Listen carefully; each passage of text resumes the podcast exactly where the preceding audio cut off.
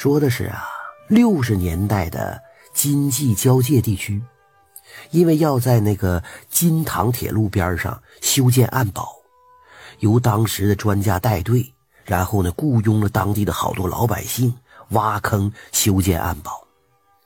就在修建其中一个暗堡的时候啊，这工程队呀遇到了麻烦了。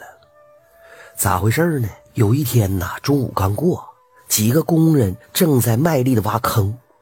这个坑啊，在河和铁路之间是个斜切面忽然呢，有几个工人大声喊：“哎，那是啥东西啊？怎么还在那动啊？”话音未落，坑里那个东西就搅和着坑里的泥水飞溅，几个水柱子直接从坑里就喷出来了。那个工人一看，赶紧往岸上跑。这个时候，在旁边干活的人也都围上来了。可是大伙儿谁都看不清那坑里的东西是个啥，其中一个工人就喊：“你们等着，我去报告领导。”不多时啊，工程队的领导就跑过来了。他朝着坑里看了半天，只见一个青色的，好像一个大锅盖的东西，就在坑里的泥水里边搅和。那个东西啊，滚来滚去，露出了四肢。那四肢的颜色呀，都是白色的。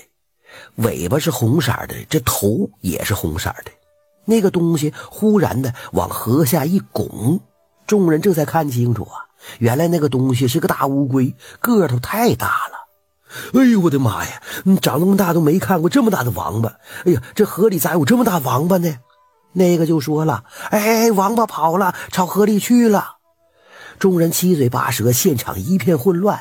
还有的说：“你们看，那坑里还有小的呢。”工程队领导一看啊，这没准就是一个乌龟窝。行了，呃，既然他们走了，你们继续干活吧。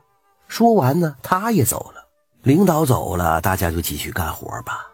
就在工人们继续挖坑的时候，就看见坑里啊，又遇到一只大乌龟，而且陆陆续续的钻出来好多小乌龟。就有一个年长的工人就说了：“你拉倒吧，别挖了。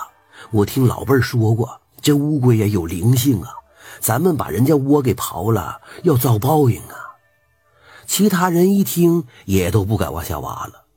不多时啊，这领导又被请回来了。领导一看呢，也觉着这个事儿蹊跷，就说：“呃，都别挖了啊！我通报上级部门，咱们再做打算。”下午三点多的时候，就从天津和唐山来了一些专家，他们现场勘察之后啊，也觉着这个事儿不简单。有一个专家就问：“你们当地有没有懂风水的老师傅呀？”啊，有有有有有，那个我们村有个姓张的，也就是张爷爷。哎，这个那个他他会看这个，他祖上传下来的手艺，那是吧？走走走，带我们去看看他。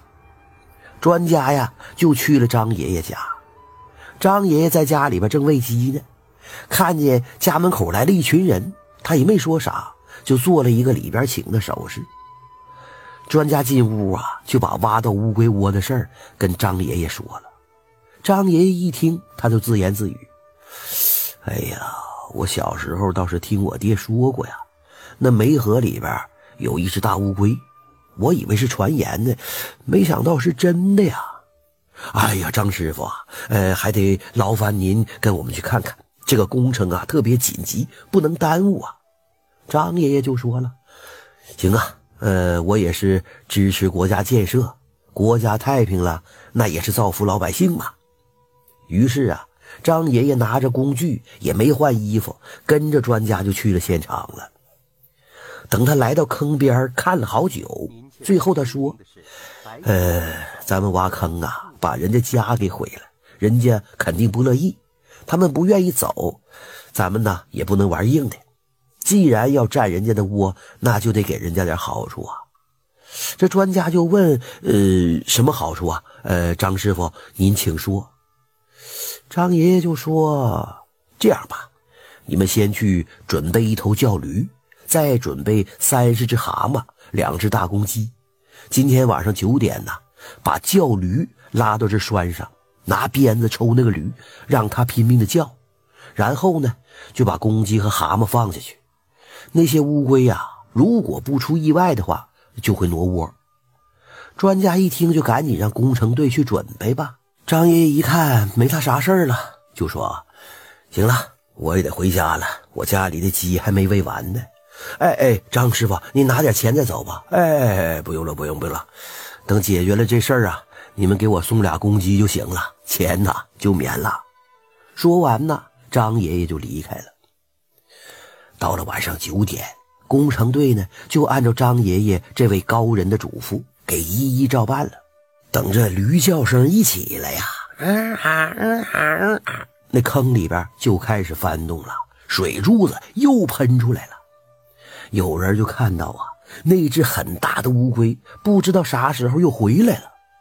过了一会儿呢，大乌龟开始往坑外爬，大伙就把公鸡和蛤蟆都给撒下去了。大乌龟呢，叼着公鸡一下子就钻到河里了。随后啊，很多小乌龟也跟着钻到河里了。这河面上啊，泛起了一层层的波浪。驴啊，一直搁那叫。到了晚上九点三十分吧，这坑里边才安静下来。哎，那些乌龟应该走了吧？有一位领导就说：“嗯，看来这意思差不多了。那张师傅果然是高人呐！明天给张师傅送两只大公鸡去啊，要挑好的。”那头驴一直叫到晚上十点多，见没动静了，大伙才把这驴领走。第二天呢，工人们继续挖坑。这下子坑里边干干净净的，那些乌龟呀，果然都搬走了。修建暗堡的工程呢，也就继续进行了。工程队的领导给张爷爷送去两只大公鸡呀，把张爷爷给乐的嘿合不拢嘴了。哎，这万物啊都有灵性，咱们呐要有一颗敬畏感恩的心。千万不能去做一些强占强夺的事儿。你说这动物的窝也是它的家呀，要是没事儿把你家拆了，你能干吗？